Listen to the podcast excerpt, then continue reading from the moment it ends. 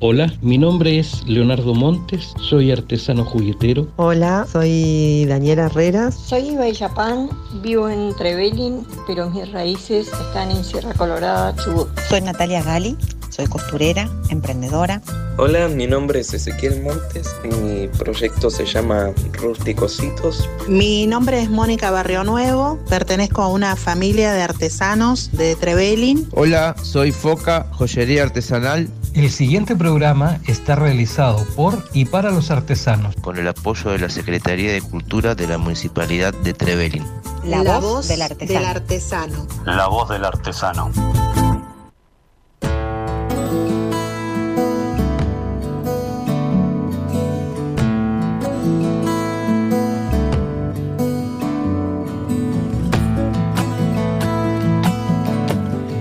Octavo programa ya de La Voz del Artesano. Mi nombre es Lorena Medina y les voy a hacer compañía. Saludamos por supuesto a cada uno de los vecinos de Trevelin de los parajes y por supuesto a nuestro querido operador, Max. Hola, somos Gladys Pineda y Lucy Roa y pertenecemos a la Feria Fernando Garralda de la Plaza de Trevelin. Ya hace más de 26 años que tenemos un emprendimiento de venta de tortas y tartas caseras. Hacemos más de 50 variedades, de las cuales las preferidas de la gente son la de hojaldre, la de amapola, la de yogur y las que tienen frutos rojos y también las aptas para celíaco. Eh, no solo vendemos el domingo en la plaza, sino que también hacemos a pedido durante todo el año. Eh, nos puedes encontrar en Facebook o en Instagram como Totas Ricas Trevelin o a llamar a los teléfonos 15 60 55 57 o al 15 64 27 48. Bueno, los esperamos todos los domingos. Gracias. La voz del artesano. FM del Valle 99.9. La voz del artesano.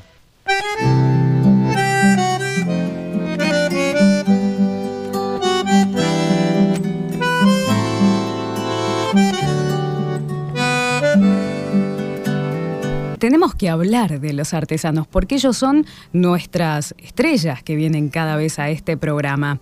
Y este artesano que tengo acá, yo lo conozco muchísimo porque desde chico siempre tuvo la curiosidad por los metales. ¿eh? Esto fue un poco también porque su infancia fue cerca de ellos. Más que todo, cuando cursó sus estudios como maestro mayor de obra en la Escuela Técnica de la Ciudad de La Plata, y eso lo llevó a años más tarde querer cambiar eh, la forma de vida, ¿no? Y la Patagonia finalmente lo abrazó y hoy lo tenemos acá. Hablamos de un gran cuchillero, el de Trevelin, de JM. Bienvenido a la voz del artesano, a Julio Medina y también a mi papá. Bienvenido. Hola, ¿qué tal? Buenas tardes, Lores. Saludos acá al equipo y bueno, gracias a la radio municipal eh, del Valle por darnos la oportunidad a las y los artesanos de poder comentar nuestra vida, ¿no? Que es todo.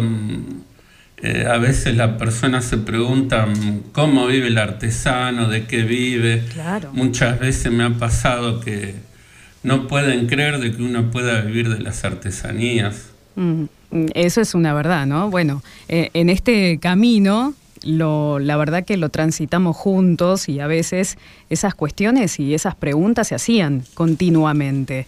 Eh, un poco al inicio, cuando estábamos hablando, eh, yo decía que un poco el estudio como maestro mayor de obras, también ese paso por la Escuela Técnica de La Plata, te ayudó un poco a acercarte a los metales. ¿Cómo fue el inicio de, de este camino donde finalmente hoy te convertís en un artesano de cuchillos? Bueno, el inicio, como sabes Lore, eh, yo vengo de una generación que no teníamos computadoras, consola de videojuego ni nada. Y nuestra pasión de niño, te estoy hablando ya de 6, 7, 8 años, ya teníamos manejo de las herramientas, de martillo, tenaza, hacíamos nuestros arquitos de fútbol, nuestros carritos de ruleman. Y con eso también vengo de una familia que todos eran pescadores, mis tíos, mis papás, todo. Y entonces el orgullo de ser chico a los 8 años, me hice mi primer cuchillo, mi primer cajita de pesca. Y bueno, ahí comenzó todo. Después tenía un tío que era herrero eh, él erraba caballos de carrera y yo con 10, de los 10 años empecé a ir al taller de él, aprendí todo. Mi primer trabajo en la forja, en la herrería, fue hacer una herradura y también errar caballo. Ahí comenzó la, la, pasión por ver el fuego y la transformación del acero que uno como ser humano puede doblegar algo tan duro como el acero al rojo. Bueno, y un poco la, la escuela técnica eh, tienen esos valores, porque uno pasaba por diferentes tipos de técnicas, de trabajo, eso ayudó un poco. Ayudó bastante porque yo con mi tío aprendí todo el oficio, pero la escuela industrial eh, técnica, que entré a los 13 años, iba de noche porque yo trabajaba todo el día y fui de noche 8 años a la escuela industrial y teníamos taller, eh, cuatro horas eh, por día de taller. Y en ese taller, por ejemplo, eh, ahí aprendí, por ejemplo, nos traían los resortes del ferrocarril Roca y con eso hacíamos cuchilla de carnicero, cuchillos, martillos, puntas, cortahierros de albañil que después eso se vendía en la cooperadora. Em, y bueno, también aprendí las fundiciones de metales porque hacíamos en bronce placas para el cementerio, para los difuntos, hacíamos cruces. Después también hicimos muchos trabajos que nos encargaban, eh, por ejemplo, de clubes. Hacíamos las lanchas de bronce para las hélices de lancha. Todo ese trabajo era el trabajo que se hacía antes de la industrial.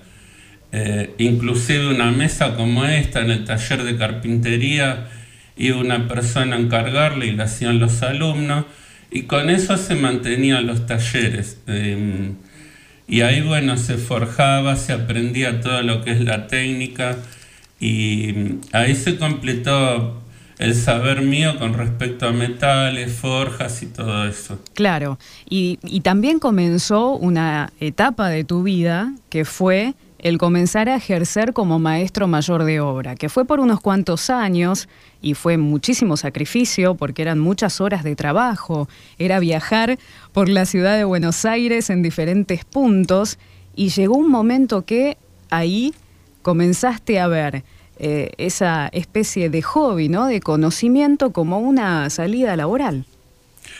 Claro, perfectamente, sí.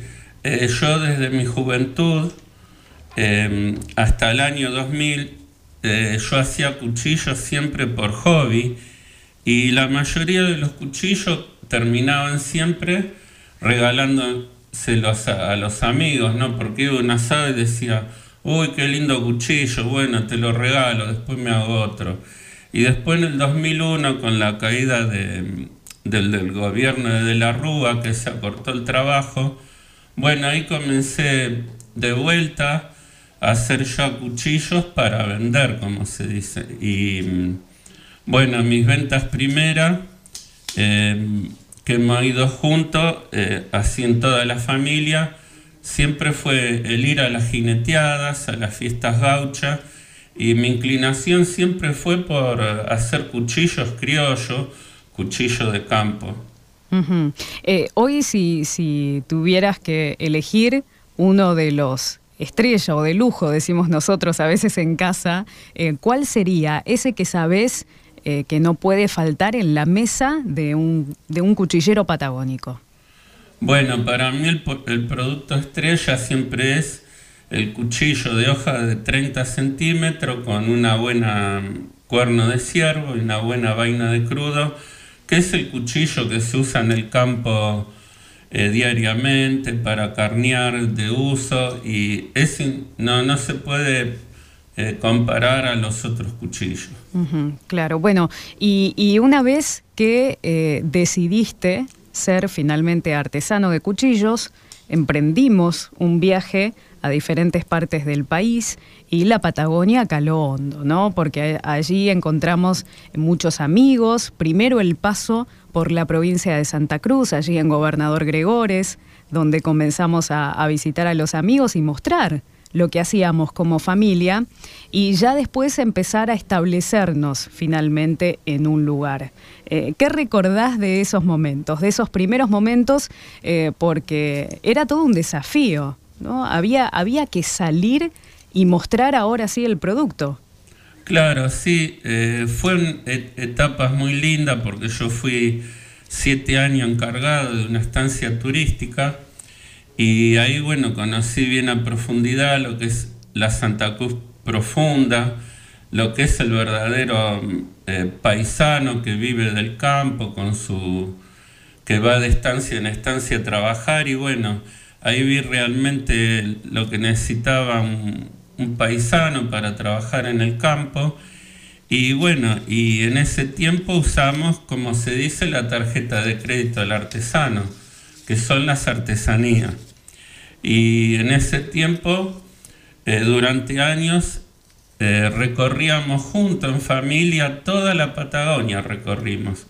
O sea, eh, prácticamente no hubo lugar que no conociéramos y bueno, Hemos hecho ventas desde mm, comenzando de la Patagonia en Río Colorado hasta Río Gallego y bueno, toda la vuelta.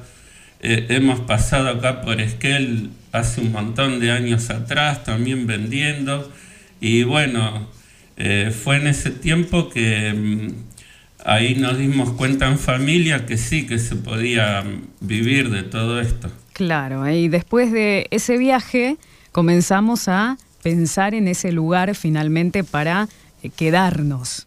Y, allí apareció Trevelin y aparecieron las primeras ferias y lindo experimentar ese primer contacto con los artesanos, inclusive también con aquel que también hace cuchillos y uno encuentra por allí la originalidad de cada uno, eh, pero ese producto, una vez que lo pudiste presentar en diferentes lugares, llegó el momento del sello Origen Chubut. ¿Cómo fue ese momento? ¿Cómo se preparó para, para poder hacer finalmente ese sello?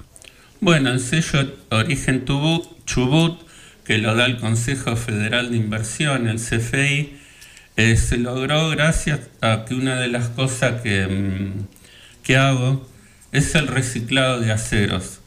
Entonces, el tema es mantener el ambiente, cuidar el ambiente y después, bueno, la calidad original de artesanía y lo principal de la cuchillería es de que nosotros hacemos los productos, todo con productos de acá de Chubut, de la Patagonia.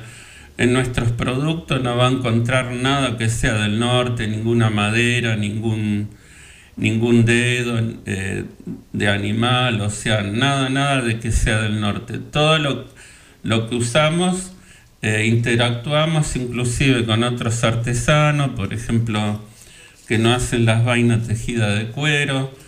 Eh, usamos mucho compartimos, por ejemplo. Claro, uno se retroalimenta con el compañero, ¿no? Uno necesita tal pieza o tal materia prima y sabemos que nuestro compañero artesano lo puede brindar y, sirve para, para, el emprendimiento. Uno se ayuda. Perfectamente, sí, en el colectivo artesanal eh, es muy lindo porque continuamente siempre está la ayuda uno a uno.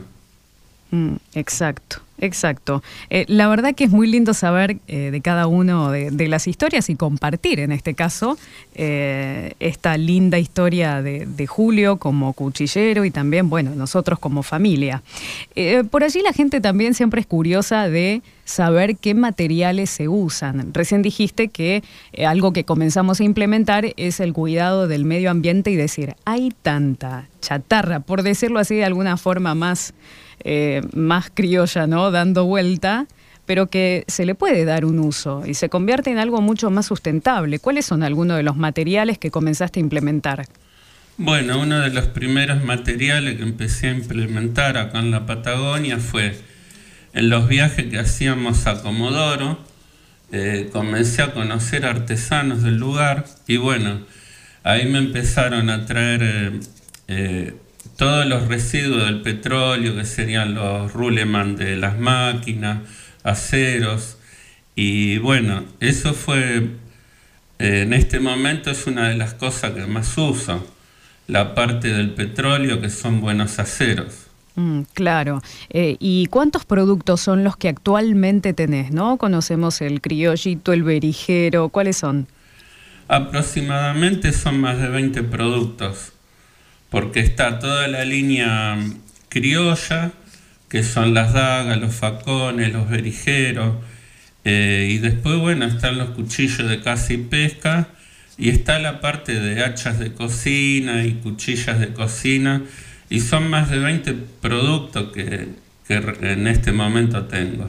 Bueno, recién habías comentado que el hecho de ir a la localidad, a la ciudad, a la capital de los vientos, allí a Comodoro Rivadavia, eh, se ha creado una linda conexión ¿no? de clientes allí, inclusive también con muchos de los compañeros artesanos actualmente que eh, viajaban en, el tiempo de no pandemia, pero eh, la pandemia llegó.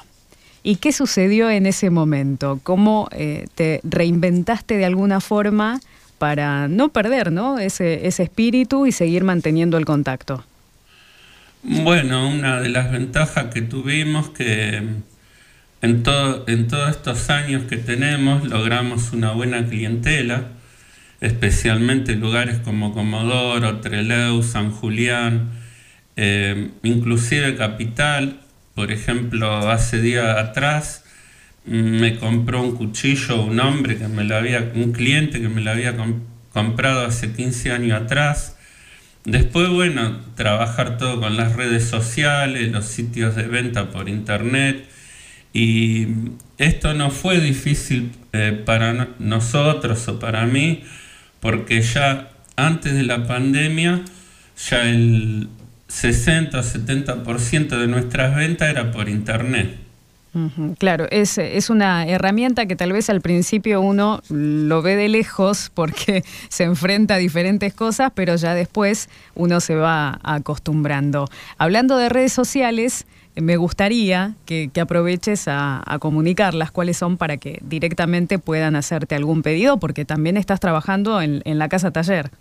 Sí, en este momento, bueno, está el fake, es Cuchillo Artesanal JM y también tenemos el Instagram también en este momento. Ahí está, ¿eh? lo pueden encontrar como JM-cuchillos.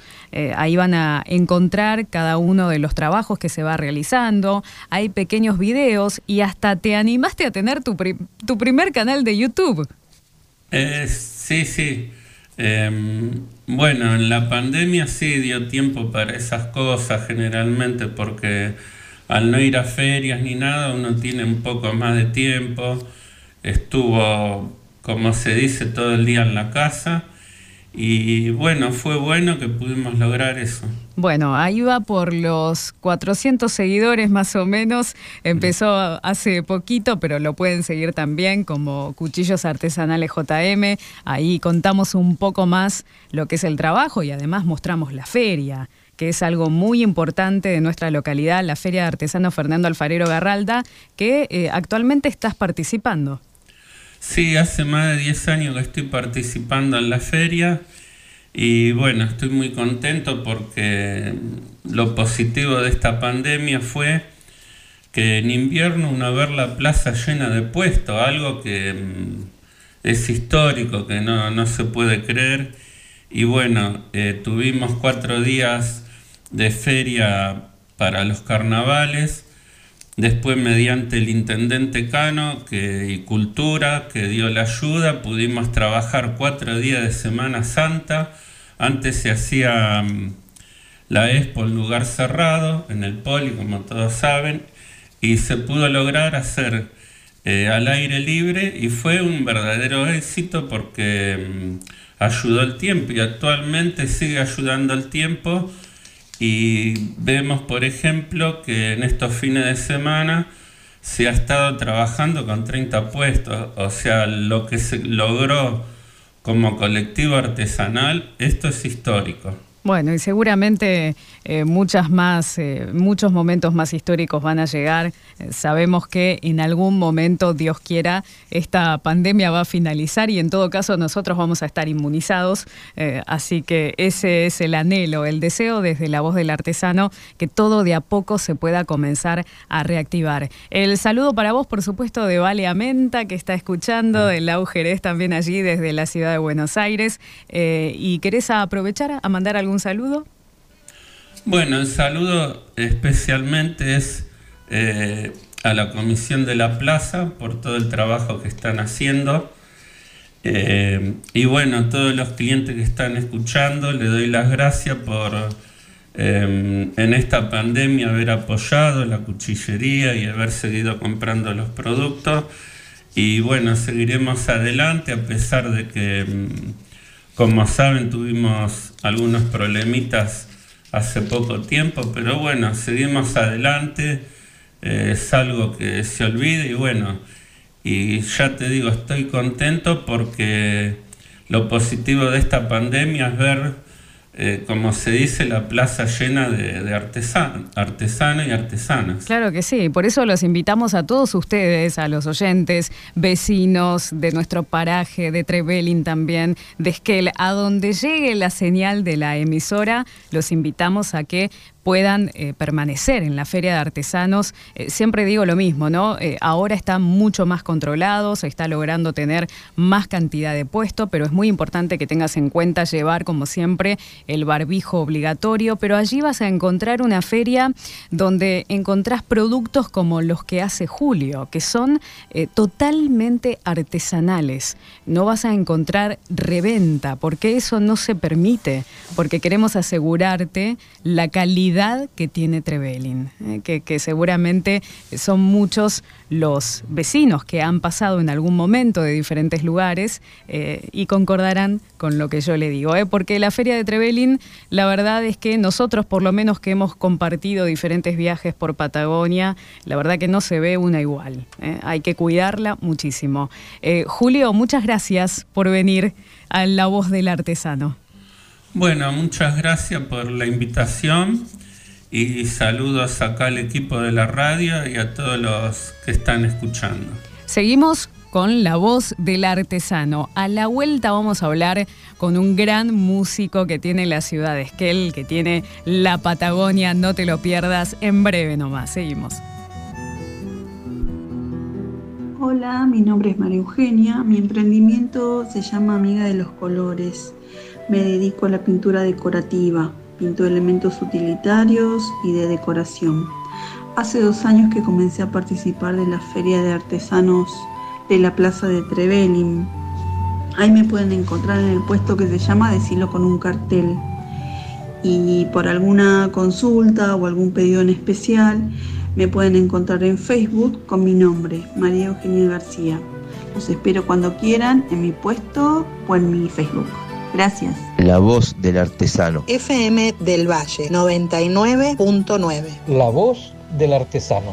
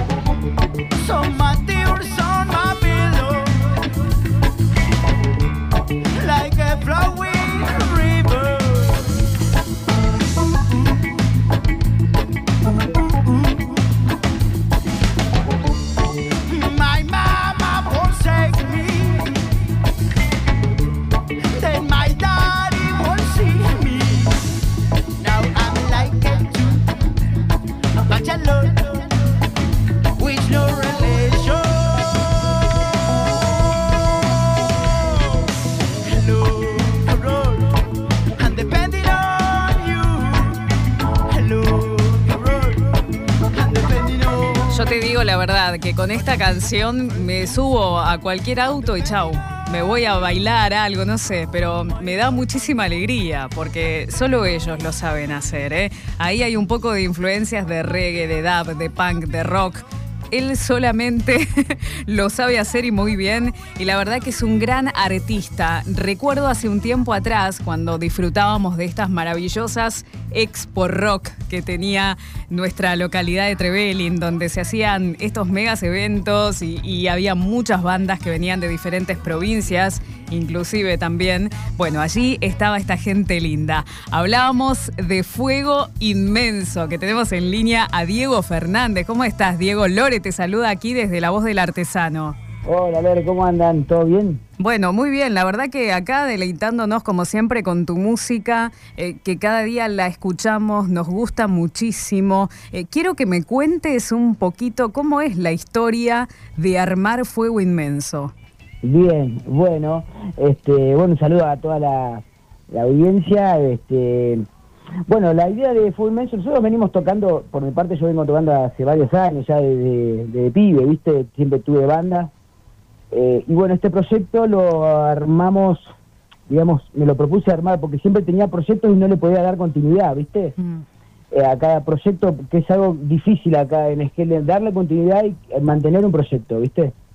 Eh, entonces me propuse armar un proyecto y mantenerlo darle forma y pulirlo y bueno, y sacar discos, ¿viste? Que la idea, eh, escribir canciones y todo eso, es eh, por más o menos por 2013, final de 2013 arranca Fue Inmenso, digamos. Bien, y ahí no pararon nunca más. Y ahí no paramos, si bien la banda tuvo, eh, fue modificándose también, o sea, porque hubo gente que quedó en la ruta también, se van, muchos este se bajaron, viste, eh, entonces decidimos, yo por mi parte, es seguir, seguir con el proyecto banda, lo, ¿viste? y bueno, hay mucha gente hoy se asumó, los, que están presentes son los que estamos este, conectados y comprometidos con el proyecto, digamos. Y bueno, este, hasta el día de hoy han pasado varios recitales, hemos grabado ya tres discos, estamos por, por el cuatro, ya hay material para el cuarto disco. Y bueno, viste que acá, eh, dentro de todo, es una ciudad también que hay que pelearla mucho con el rock, ¿no? Entonces, eh, tiene, digamos, doble valor las cosas que uno hace, ¿no? Exacto. Diego, ¿qué pasó? Y esto es algo que la verdad que es casi una pregunta obligada que se lo hacemos a los artesanos y, a cada uno de los músicos que y a todo aquel que, trabaja en el mundo cultural, ¿no? Eh, veníamos de un ritmo eh, normal, lo que nosotros conocíamos, eh, llega la pandemia y ¿qué pasó en ese momento? ¿Lo utilizaron para seguir haciendo música? ¿Decidieron una pausa, un impas? ¿Qué, qué sucedió con la pandemia? Y mira, la pandemia hasta el día de hoy, ahora digamos que ya se está liberando un poco la cosa, de hecho tenemos una fecha, eh, a nosotros personalmente nos trató mal, ¿viste?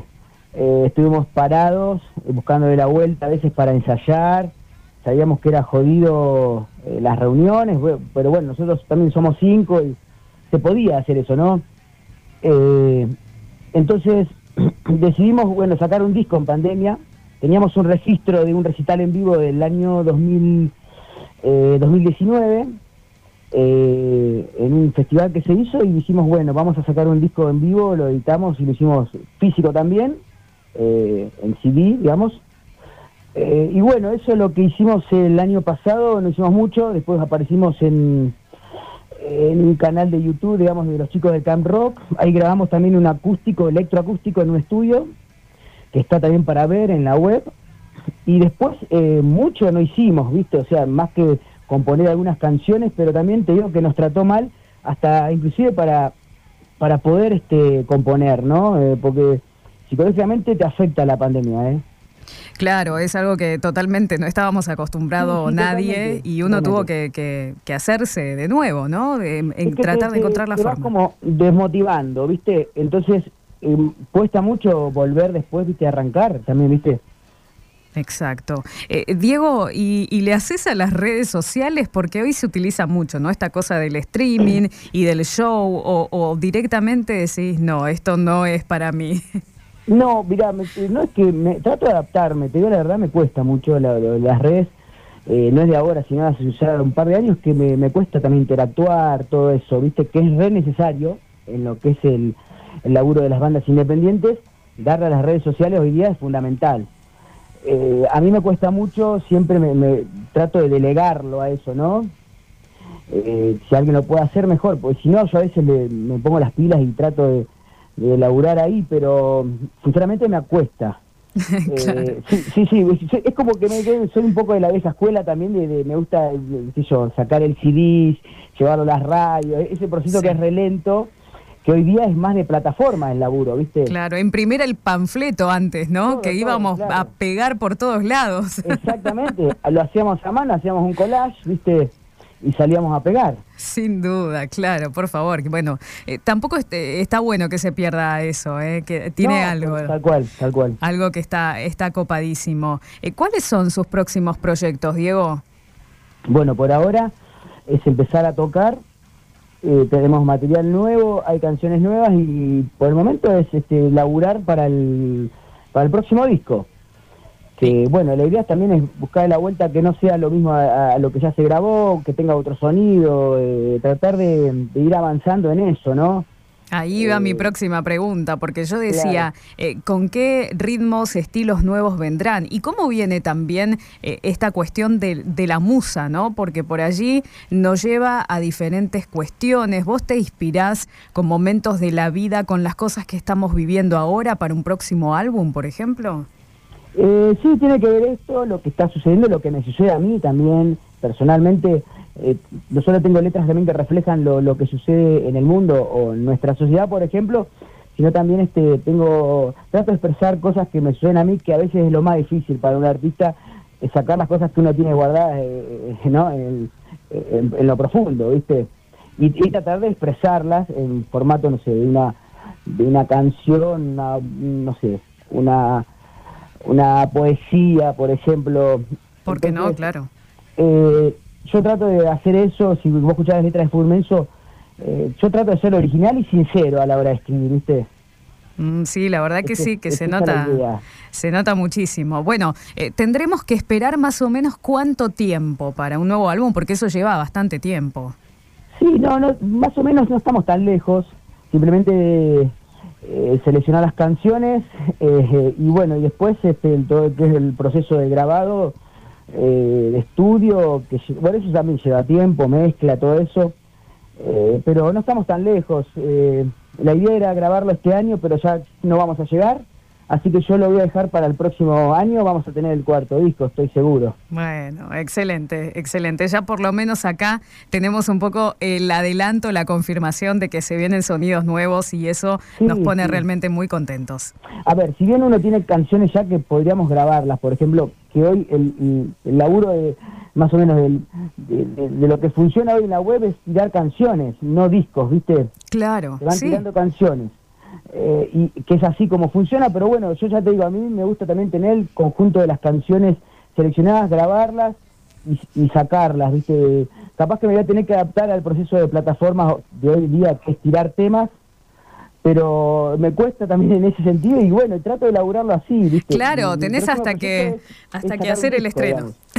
Claro, eh, eh, me gusta eso, grabar un disco, presentarlo, eh, distribuirlo, darle difusión. Me gusta, me gusta. Bueno, obviamente ya sabés que contás con la radio pública municipal acá de, de Trevelin para lo que es la Gracias, difusión de su música, que es imperdible, se lo digo a la gente. Y lo mejor es que tenemos la oportunidad, los trevelinenses, de poder verlos en vivo este próximo fin de semana. Contame. Sí, tal cual. Estamos ahí en, eh, en un lugar que se llama eh, el Resto Bar del Retro Show Bailable, eh, que bueno, que es un lugar ahora que está dando espacios para bandas. Nosotros eh, estamos en una época difícil para conseguir espacios y, y más que nada tocar eh, en vivo y de formato eléctrico, ¿no? Claro. Eh, porque somos una banda también que eh, tiene su sonido. Mucho, mucho, hay mucho, hay mucho instrumento, mucho cable. Claro, es decir, en el- por ejemplo, este verano, último verano, metimos una fecha electroacústica por una cuestión de, de sonido que, bueno, lo tratamos de manejar, pero bueno, nuestro sonido es, es ese, el eléctrico, el rockero también, tiene la banda tiene una, una parte rockera, digamos. Entonces, este este fin de sí se va a dar, ese formato, digamos. Er, eh, digamos, un fuego inmenso sonido original, ¿no? Eh, Sin duda, sin duda, va a estar muy bueno. Entonces, a partir bueno, de... este sábado a partir de las 8 de, de la noche ya pueden ir. Y bueno, nosotros vamos a estar tocando, ponele 21 a 30 horas, eh, tampoco tan tarde, porque la onda es darle margen también a la gente. Si bien hoy la- los tiempos son otros y hay que manejarlos de otra manera, ¿viste? Eh, antes nosotros to- tocábamos siempre a la madrugada, por ejemplo. Ahora, ahora ya es otra, es otra cuestión. Claro, eso es otra cosa. Eso también ha cambiado. ¿Esto es una entrada gratuita? Eh, ¿Cómo eh, están no. cobrando algo? Exactamente, es- cobra una entrada eh, que sale, bueno, 300 pesos, sale la entrada y bueno, después adentro va a haber una, hay una cantina, por lo que me contaron, porque no conozco el lugar sinceramente, eh, y por eso es, es un, me intriga también este eh, tocar, más que nada porque nos cuesta a nosotros inclusive eh, tocar entre Belén por una cuestión de traslado, ¿viste? Y, y todo lo que significa eh, armar una movida también, ¿no? Porque si bien uno está tocando, también tiene que ser, eh, en cierto caso, redituable, ¿no? De cierta manera. Entiendo, Entonces, claro. Sí. Claro, entonces este, en este caso, bueno, eh, la entrada tiene un valor de 300 pesos, pero bueno, yo, yo les prometo que no se van a arrepentir. No es nada, chicos, en el día de hoy. la verdad es que no es nada y van a ver tremenda banda. La verdad que, eh, Diego, te agradezco sobre todo por tener este mm, gentil momento para con Del Valle, para con la voz del artesano. Eh, vos sabes que siempre desde acá hablamos que, que tanto el artesano eh, genera también un movimiento cultural y siempre donde están los artesanos, siempre hay algún tipo de show, eh, siempre están ahí los artistas y, y los necesitamos porque es toda una movida cultural que es imperdible. Gracias, no, no, es, eh, creo que va, somos como hermanos, ¿no? Va todo de la mano también. Fíjate que donde hay un, un escenario también hay una feria, ¿viste? Eh, entonces está todo conectado hacia la cultura y, y bueno, estamos empezando de nuevo a florecer, esperemos que, que seguir así, que eh, las bandas salgan a tocar, ¿viste? Y haya movidas, se hagan movidas al aire libre, si el clima ayuda, ¿no? Este, pero que no nos quedemos, ¿viste? Porque ya demasiado estuvimos guardados, ¿no? A seguir adelante, Diego, lo mejor para todo Fuego Inmenso. Gracias nuevamente y allí vamos a estar eh, acompañándote en la difusión de esta próxima fecha. Bueno, muchas gracias. Acuérdense, sábado eh, 14 de agosto, Retro Show Bailable, Fuego Inmenso. Eh, las entradas este, las pueden conseguir, se pueden comunicar con nosotros en, el, en la página de Fuego, cualquier cosa, si necesitan, Fuego Inmenso, eh, con 2G, ¿no? Y eh, bueno, les mando un abrazo y gracias por apoyarnos y difundir nuestra música.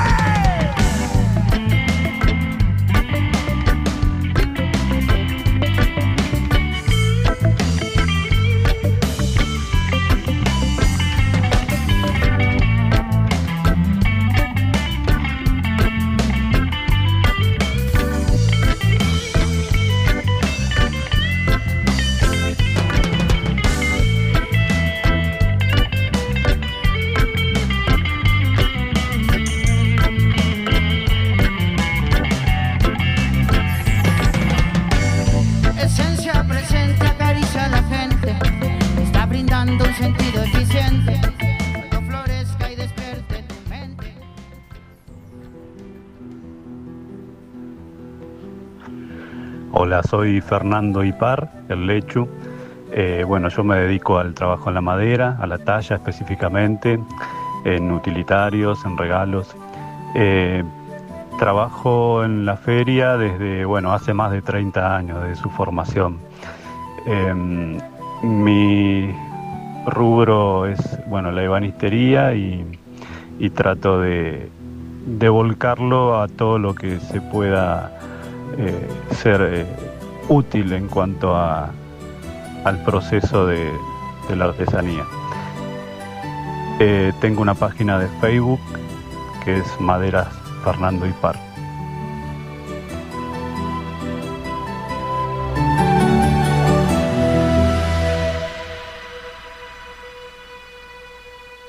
Mi nombre es Lorena Medina y hasta luego. Mari Mari con Pupeñí, con Pulamien, con Puché. Incheta Jorge Olivares Pichiñán Pinguein. Retrafe Mapuche de la guarría Meu Esquel. Soy Luciana, eh, mi emprendimiento es Majareta. Hace más de 15 años me dedico a hacer juegos de ingenio. Soy Mirta Bernás, eh, soy de Esquel, manualera, hago portallaves. Me llamo Graciela Inés Lobo, soy artesana textil. Soy Micaela, artesana y emprendedora. Junto con mi madre Marcela, en 2016 empezamos este proyecto llamado Ecléctica Literata. Mi nombre es Natalia Jaime, soy artesana, hago todo lo que es tejido. Nuestro emprendimiento es JC Artesanía, es mates de calabaza y bombillas de alpaca. Hasta aquí la voz del artesano. Sintonizanos el próximo martes por FM del Valle 99.9. La voz del artesano. La voz del artesano.